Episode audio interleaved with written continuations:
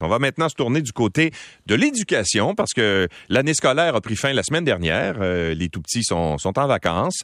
Euh, les professeurs aussi ont euh, des vacances bien méritées. Ils ont connu une année assez mouvementée, c'est le moins qu'on puisse dire. José Scalabrini est président de la FSE CSQ et donc ce matin pour célébrer le début des vacances, ben, il a décidé d'aller tenir un événement festif devant le bureau du premier ministre à Montréal. Bonjour Madame Scalabrini. Bonjour, M. Lacroix. Alors, vous allez dire quoi au premier ministre aujourd'hui? On vient souhaiter bonnes vacances. Oui. Et on s'invite à la campagne.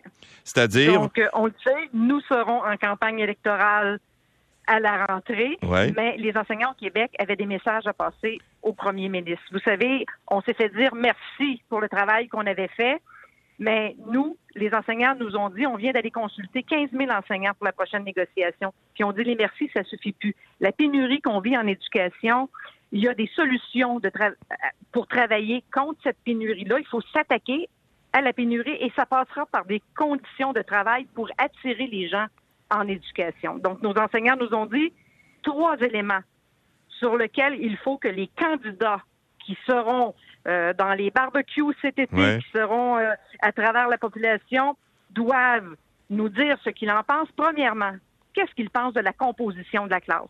Parce que nous, on sait que socialement, dans les 20 dernières années, on a fait des choix. On a fait des choix d'intégrer les élèves en grande difficulté. On a fait des choix de faire des projets particuliers sélectifs qui sortaient les meilleurs élèves de nos classes. Nous, on dit, la solution, c'est de retravailler la composition de la classe puisque les services n'ont jamais suivi. Deuxièmement, il faut y aller sur l'allègement de la tâche des enseignants. Depuis des années, on travaillait sur la bureaucratie, sur une gestion axée sur les résultats. Nous, on dit il faut aller retravailler pour l'apprentissage des élèves. Il faut focuser sur ce que les enseignants aiment le mieux faire au monde et pour lequel ils ont étudié, c'est-à-dire enseigner. Donc, on veut revenir à l'enseignement et à la réussite des élèves. Et troisièmement, il faut être capable d'ajuster la taille des groupes en fonction des élèves que nous avons. Donc, trois éléments très importants. Et le message ce matin, on est devant le bureau du premier ministre, mais on veut le passer à tous les partis. Il faut que tout le monde entende que des promesses électorales, ce ne soit pas assez. Il faut qu'ils nous disent comment ils vont concrétiser ces euh, promesses-là. Mais là, c'est parce que vous, vous, venez de signer une nouvelle convention collective. Vous êtes déjà en demande? on a signé la convention collective il y avait une année de la convention de passé et le gouvernement a conclu une négociation sur trois ans. Donc, nous, on doit faire un dépôt là, en octobre. Nous repartons en négociation euh, à la demande du gouvernement. Donc, on va être au rendez-vous. On a consulté notre monde. On le sait qu'à la dernière négociation, il y a eu un pas qui s'est fait au niveau salarial pour rejoindre la moyenne canadienne, qu'on n'a pas rejoint encore, mais on s'est approché de la moyenne canadienne. Et les enseignants ont dit que ça n'a rien changé dans notre quotidien. Maintenant, il faut s'attaquer au quotidien. Et c'est le message que nous venons livrer à notre premier ministre ce matin. Bonnes vacances, en campagne. Bon, je veux vous poser une question sur le parce qu'hier on voyait dans le journal de Montréal que bon euh, le, le, nouveau cours là, de culture et citoyenneté québécoise, oui. Euh, c'est ça, va remplacer le cours de, de, de, éthique et culture religieuse.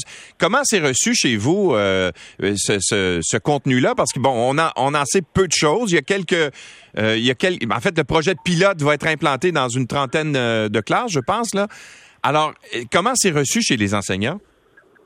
Bien, je vais vous dire que c'est mal reçu, pas pour le fond, parce que le fond, on ne le connaît pas, c'est pour la façon de faire.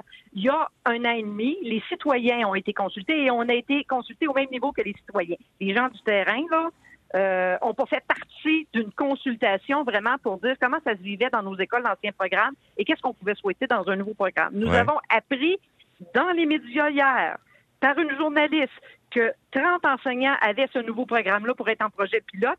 Euh, suite à nos représentations, j'ai réussi à avoir le euh, programme hier soir, qu'on n'a pas encore étudié. Donc, on va le regarder attentivement, mais dans la façon de faire, on dit si ce gouvernement-là nous dit qu'au niveau de l'éducation, il veut travailler autrement, on a manqué une belle chance de faire présentement.